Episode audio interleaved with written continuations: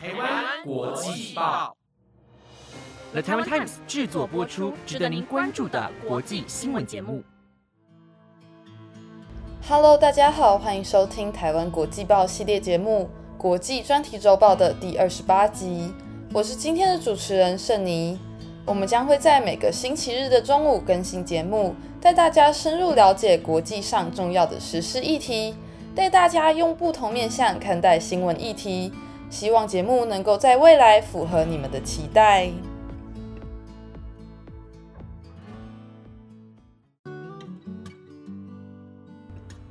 不知道大家这个周末是待在家还是有出去玩呢？像我，因为还是有点害怕疫情啦，所以还是先待在家当个宅宅就好了。感觉因为这波疫情真的是打断了很多人的计划，真的是很讨厌呢。但是仔仔不出门，只要收听台湾国际报就能知天下事哦。不知道大家还记不记得这几个礼拜，台湾国际报也更新了很多疫情相关的新闻。在我们对岸的上海人民们，其实也跟我们一样处在水深火热之中。今天想要跟大家聊一聊，这个距离我们八百一十五公里的一线大城，在这段疫情爆发期间，到底发生了什么事情呢？以及欧美国家和亚洲国家对于疫情的不同政策，那我们就马上开始吧。今年的三月六日，上海市增加了三例确诊病例，七例无症状感染者。之后几日确诊人数陆陆续续的增加，之后更是以倍数快速成长。四月十四日单日就有三千五百九十例确诊病例，以及一万九千九百二十三例无症状感染者。三月底，上海决定以黄浦江为界，将新旧城区依次管控，计划于四月一日和四月六日分别解封。但截至四月八日，足不出户的防疫要求依旧在执行中。然而，这次封城政策却让上海人民们怨声载道，甚至许多媒体评论道：这次的上海人民不是死于疫情，而是死于苛政。产经新闻台北支局长，同时为时事评论员的石板明夫表示，官员不结合当地实际情况，不顾科学常识，不参考国际的防疫经验，只遵从北京的指示。另外，医疗资源偏袒新冠确诊者，只有轻症的患者也被送去了医院，导致其他病患少掉了应有的照护和资源，间接导致死亡。最后也是让许多人气愤的点是临时封住宅、学校、公司，有时早上去上班，可能就会临时被封四十八小时。在家中无法出门的人，随着时间渐渐消耗掉了生活必需品和食物，政府发放的食物却又少之又少，难得能进入超市，商品也早被一扫而空。加上全面数位化的中国。也让物资不足的上海雪上加霜。不会使用手机的老年人无法快速接收第一手消息，也不知如何使用网购或外送的方式购买食物。当封城的时间一拉长，很多老人家都陷入了粮食危机。另外，还有防疫人员打死确诊者的宠物，强迫确诊幼儿与父母分开且疏于照护的案例，以及对外籍人士有特殊待遇。这些不平等、不尊重生命的行为激怒了许多上海人民。有人开始质疑封城政策的正确性，有人开始在微博上公开讨论，有人则拿着大声公对防疫人员们抗议着。接着是政府与人民的资讯不对称。有人在微博上求助，写到自己母亲工作的养老院目前防疫失控，产生了巨大交叉感染风险。已经造成了一百多例确诊，而每天都有老人因感染而去世，因为没有足够空间，阳性及阴性者只能待在同一个环境下，医护人员们穿梭在每个房间，再将病毒无形之中传染给更多人。抵抗力低弱的老人们也只能眼睁睁地等着病毒吞噬掉自己生命中最后的火苗。底下马上就引来了许多人的留言，表示自己所知道的养老院也有类似的情况。这篇求助的贴文也让大陆人民们发现，政府似乎刻意隐瞒了一些死亡病例。当两边资讯不平等被揭穿后，也就大大的降低了人民对政府的信任，更让大家加剧了对于这波疫情的恐惧和不安。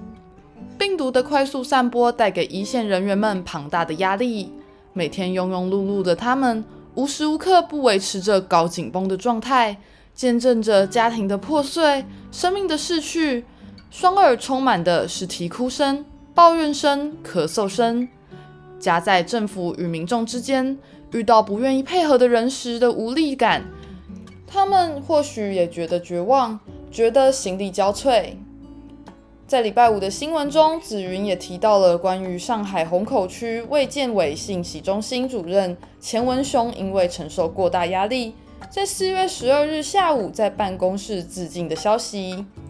这件令人悲痛唏嘘的憾事，更让许多人发现。这一个悲剧显然加剧了上海防疫让部分基层人员不堪重负的印象。当疫情爆发时，大家常常忽略了这些一线人员或防疫相关人员，他们也是人，面对疫情也会害怕，也会身心疲惫。其实他们不需要过多的感谢，只要大家好好遵守防疫规范。让他们能够更事半功倍，减轻他们的负担，或许就是对他们最好的感谢了。坦白来说，这三年的疫情真的改变了我们生活很多，也让我们必须处处小心翼翼。例如网络上各种号称有防疫功能的偏方，还有不管是现在的上海，还是疫情刚爆发时的台湾，在物资缺乏时，许多黑心商人借此机会开始哄抬价格。造成物资更加不平均。这次在上海，甚至有人为了赚钱，核酸结果造假，售卖上海疫情防控通行证，让确诊足迹难以追踪，浪费民众和防疫人员的心力。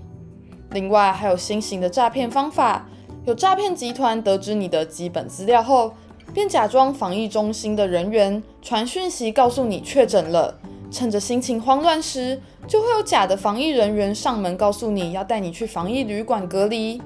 但只要跟着他们上车，没有人知道那个目的地是哪里。这种消费人民对于防疫人员信任的行为，真是令人气愤。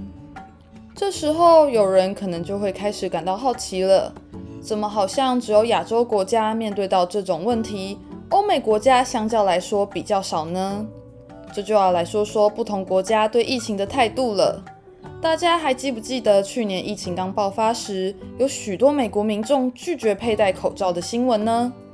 美国人没有戴口罩的观念。当面对新冠疫情时，政府人员开始宣导戴口罩时，在美国人眼中，口罩成为了一种支持政府党派与否的标志。因此，反对政府的人自然反对这种由政府推出的物品。另外，在欧洲，很多人觉得强制戴上口罩就表示自己生病了，又或者是他们觉得戴口罩侵犯了他们的自由。我在丹麦时，我的接待家庭有告诉我一条丹麦的法律，是关于不能穿戴任何饰品或者是服装遮住自己的脸。这条法律虽然是针对伊斯兰或穆斯林的传统服饰。因为认为这是一种不尊重女性权益的象征，但当我拿出了一般的口罩时，他们也表示平时并不会有人佩戴口罩，除非是医护人员。相反的，在亚洲，人们早在两千零三年接触 SARS 时就意识到口罩能防止病毒传播，大幅度的降低感染几率。因此，平常不论是小感冒，甚至只是过敏时，都会戴着口罩。保护自己也保护他人，这也间接解释了为什么欧美国家较早开始与病毒共存。因为在欧美国家，人民们主张个人的自由，为了防疫而封城，限制每个人的行动，是一种弊大于利的选择；而在亚洲国家，大家担心自己家里老人小孩的健康，所以更坚持把病毒消灭的理想。另外，在二零二零和二零二一年疫情在欧美大爆发时，亚洲相对控制的比较稳定。或许欧美国家已经意识到，疫情大爆发时让整个城市停止运作损失太大，或是封城效果不如预期，所以更直接地意识到必须与病毒共存。从今年二月开始实施与病毒共存的丹麦，民意调查显示，即使是较年长的丹麦居民，也支持取消防疫限制，因为当地社会有足够的信任和团结感，在没有强制规范的情况下，人们也会主动采取相关措施，保护弱势族群免于新冠病毒的感染。而在较地狭人稠的台湾或中国来说，有许多大家庭，也就是年轻人与老年人住在一起，会把病毒带回家，传染给抵抗力较弱的老人或小孩。因此，更多人还是倾向少出门，避免携带病毒回家。另外，在大学生论坛 D 卡上，也有许多人表示，虽然目前只会引发类似感冒一样的轻症。但相关后遗症是未知且不确定是否有治疗方法的，没有人愿意将自己的健康作为赌注。另外，也有一部分的人因为心脏病、过敏或是年纪太大等原因不敢施打疫苗，因此不敢在疫情爆发期间接近任何人群。最后，不管台湾到底选择怎么样的政策，都希望大家能够维持健康的身体和健康的心态。也希望我们能够早日免除病毒对我们的威胁，让这段日子不再留下更多的遗憾。非常感谢你听到了节目的尾声。针对今天的内容，如果你有什么想法，或是有什么期待听到的主题，都非常欢迎你透过留言或是 email 跟我们分享或讨论。那今天的国际专题周报就到这边先告一段落喽。下星期的同一时段一样会是由丽莲来主持，那我们就两个星期后再见，拜拜喽。